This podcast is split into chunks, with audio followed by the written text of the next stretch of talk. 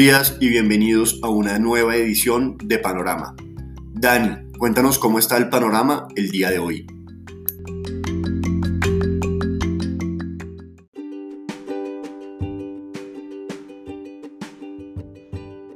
Muy buenos días a los oyentes del podcast Panorama de Global Security. Hoy, panorama indeciso, noticia de la jornada, sin duda tiene que ser con los últimos datos económicos de América Latina y el comparativo colombiano frente a estos. PMIs fueron publicados el día de ayer, por lo menos para el caso de Brasil y de Colombia. Brasil acelerando su recuperación en el mes de mayo, Colombia lastimosamente afectado de manera muy fuerte por los bloqueos promovidos o bueno, originados impulsados por los promotores de este paro nacional. Este índice PMI, que es una encuesta de percepción entre empresarios, no de producción como tal, pero pues normalmente percepción y producción están ligados, a veces no directamente proporcional, pero sí em, desde el punto de vista de la dirección del movimiento. Este indicador PMI de Colombia bajó de los 50 puntos. No solamente eso, se ubicó en 46.7, que eh, pues solo supera los dos peores meses de la pandemia. Así que a pesar de que se han venido levantando restricciones, obviamente esta parte de los bloqueos afectó de manera importante a los empresarios colombianos. Ya previamente habíamos mencionado hace ya dos semanas más o menos que esto era lo que estaba ocurriendo. No se tenían cifras, pero la evidencia de conversaciones con diferentes compañías, pues bien, esto ya empieza a tomar un poco más de forma y por eso nos extrañaba un poco lo que veíamos desde la semana pasada y esta, que los analistas internacionales estaban mejorando las proyecciones de crecimiento de Colombia, desconociendo este hecho de corto plazo o asumiendo tal vez que iba a ser algo muy transitorio y que no iba a impactar de manera considerable la economía. Hasta ahora, recuerden, solo es una encuesta de percepción, no de producción. Pero pues estas cifras las conoceremos en unos dos meses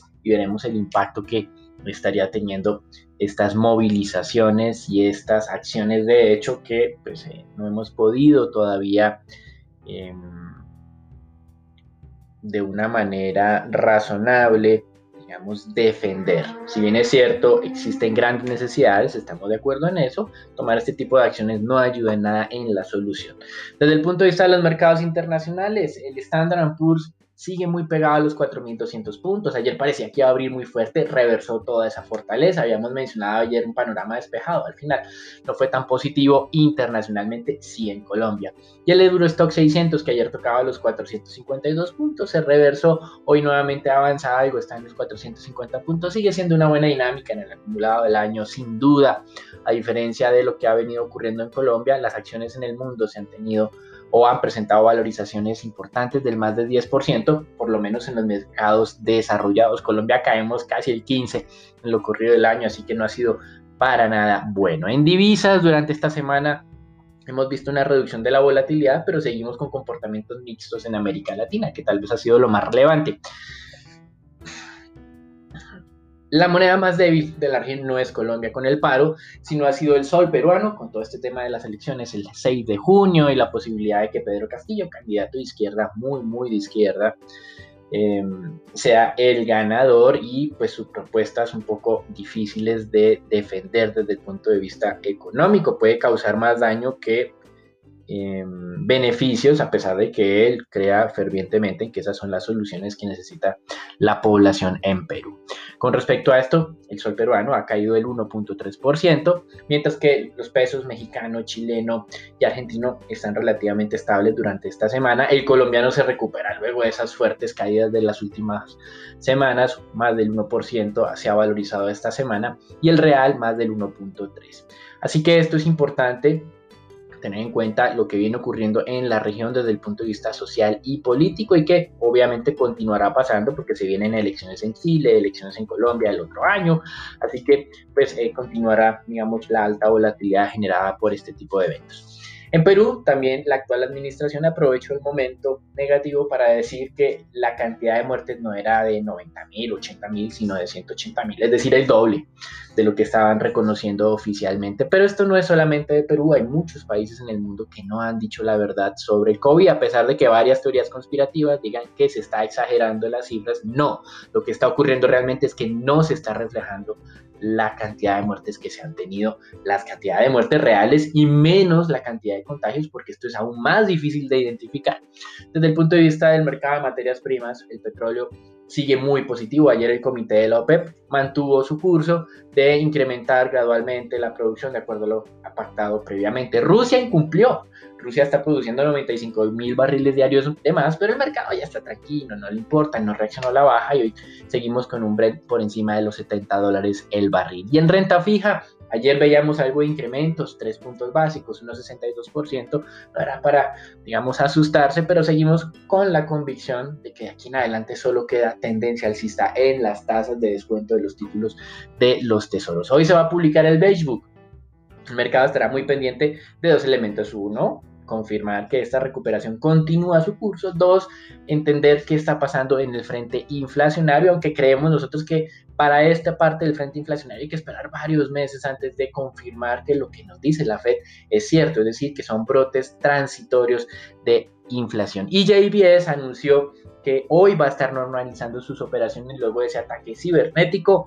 No sabemos si pagó o no la vacuna cibernética para, digamos, destrabar sus sistemas y operar nuevamente. JBS responde o explica el 20% del mercado cárnico de los Estados Unidos y en conjunto con Cargill y Tyson Foods eh, explican las dos terceras partes del mercado, por eso son tan atractivos para un ataque o un ciberchantaje.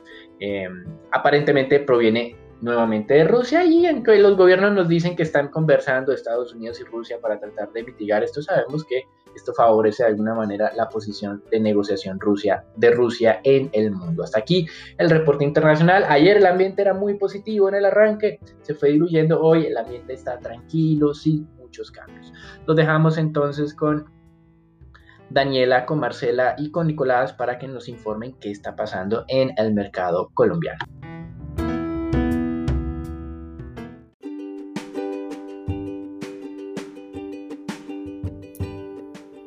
Buenos días, vamos a hablar de las noticias de Colombia. El día de ayer, martes, las partes no llegaron a un acuerdo para empezar a negociar con respecto al fin del paro nacional, donde el gobierno pide un cese total de bloqueos mientras el comité del paro exige desmilitarizar algunas de las ciudades. Igualmente, el ministro de Defensa, Diego Molano, anunció como se han realizado 1.003 desbloqueos en las diferentes vías del país, mientras todavía quedan 36 puntos con cierres en las carreteras. También se conocieron en cifras de fase colda cómo las aseguradoras han pagado 443 mil millones de pesos y se espera que cuando termine la pandemia este pago sea superior al billón de pesos. En otras noticias del paro, Renault Sofasa suspendió sus operaciones debido a los bloqueos que han experimentado para el recibo de materias primas. El día de ayer, cerca de 500 camiones cargados de café llegaron a Buenaventura apoyados por las fuerzas policiales. Y para el día de hoy en el Congreso de Asofondos hablará Reguram Rayan, excomisionista jefe del Fondo Monetario Internacional y la excodirectora del Banco de la República, Ana Fernanda Maiguashka.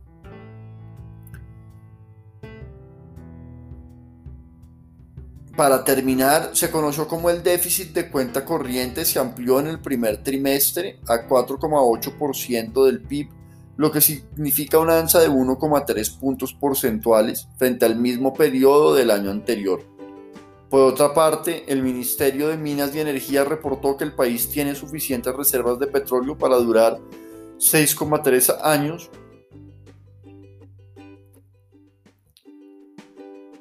y reservas de gas que cayeron a 7,7 años.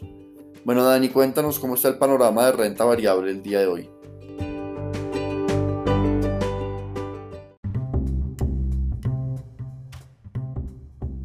Buenos días. En el mercado de renta variable el día de ayer se negociaron 55 mil millones de pesos, donde la especie más transada fue Ecopetrol con 11 mil millones de pesos negociados. Ecopetrol también fue la especie que más se valorizó, cerca de un 3,9%, mientras que la especie con mayores caídas fue Canacol, con una caída del 2%. El índice Colcap continúa ganando valor durante la semana, rebotando desde el soporte en 1180 puntos. Esperamos se mantenga esta buena dinámica mitigada por la media móvil de 200 días en los 1285 puntos. Por parte de noticias corporativas, la empresa Jocol del grupo Ecopetrol informó que logró la delimitación exitosa del descubrimiento en Córdoba. Se confirmó la presencia de gas en uno de los compartimientos centrales de la estructura Arrecife. El pozo se perforó entre el 21 de octubre y el 19 de noviembre del 2020 este resultado sigue fortaleciendo su posición como productor de gas en el norte de Colombia como parte del territorio.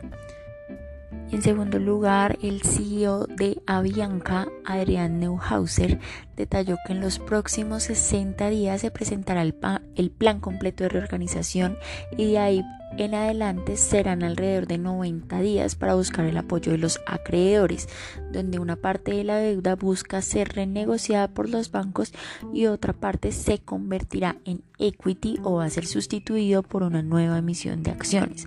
Por lo tal, recalcó que en efecto este proceso de reorganización da prelación a los acreedores más que los accionistas, implicando un riesgo de dilución y de recuperación para los accionistas.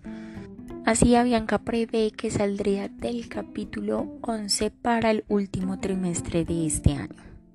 Bueno, a continuación con el análisis técnico, en primer lugar la especie de Ecopetrol ayer ante un desempeño favorable en los precios del crudo, donde la OPEC Max decidió mantener el ritmo de incrementos como ya se había anunciado previamente, además de que no mencionó nada al respecto de la entrada del crudo iraní. También observa una rápida reducción de los inventarios de crudo en la segunda mitad del 2021 por una creciente demanda de petróleo a partir de la recuperación económica global. Así la acción de Ecopetrol vuelve sobre el nivel en 2.260 pesos, donde de confirmar en la jornada de hoy nuevamente los 2.300, podemos estar observando niveles cerca a los 2.400 pesos. Ya hemos hablado anteriormente cómo la especie se encuentra rezagada frente a la positiva dinámica del mercado del crudo durante este año, pero temas como son la incertidumbre frente a las métricas fiscales del país, los paros nacionales y la emisión para la compra ISA mantienen la acción limitada en el corto plazo. Y finalmente hablamos de la acción de ISA. Observamos un nivel interesante de soporte en los 20.125 pesos. Estamos monitoreando este nivel ya que confirmar la ruptura a la baja en línea con la tendencia bajista que observamos podríamos ver niveles hacia los 19.500 pesos que generan niveles atractivos de entrada. Estamos atentos a señales técnicas que nos muestren un cambio de tendencia de corto plazo.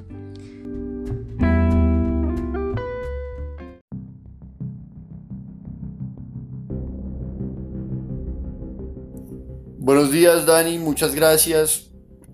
Vamos a hablar de las noticias del dólar. En la jornada de ayer el dólar abrieron con un gap de 12 pesos con 80 centavos con respecto a su cierre de la jornada del lunes de esta semana, donde la tasa de cambio abrió sobre los 3.695 pesos con 20 centavos por dólar y durante la jornada tuvo una tendencia a la baja hasta cerrar en los 3.666 pesos con 30 centavos. El volumen transado durante la jornada fue de 1.200 15 millones de dólares. Este comportamiento del dólar se vio principalmente impulsado por el avance en la cotización del crudo, donde el petróleo de referencia Brent logró superar el nivel de los 70 dólares por barril. Para el día de hoy esperamos soportes entre los 3.660 y 3.650 pesos por dólar y resistencias entre los 3.670 y 3.680 pesos. Los dejo con Marcela para los temas de renta fija.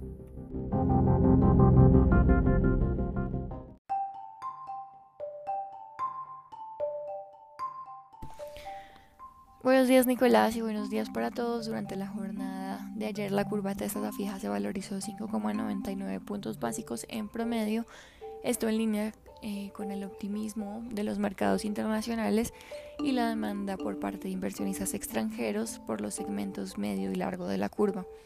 La curva TES-VR se valorizó 5,06 puntos básicos en promedio siguiendo la valorización de los testas fija y el aumento de las expectativas de inflación. En el mercado se negociaron 3,1 billones de pesos distribuidos en 2 billones para el CEN y 1,1 billones para Master Trader. Con respecto a la deuda privada se negociaron 598.329 millones de pesos, en donde el 73% de las operaciones correspondieron a títulos con tasa de referencia tasa fija. La vivienda dio a conocer los resultados del PMI manufacturero de Colombia para mayo en donde se puede ver una disminución del 54 puntos en abril a 46,7 puntos en mayo. El resultado del PMI también denota que los nuevos trabajos entrantes y la producción retrocedieron luego de haber experimentado un crecimiento en los dos meses anteriores. Las protestas han provocado una prolongación de los plazos de entrega y las empresas han reducido las compras de insumos y el número de trabajadores.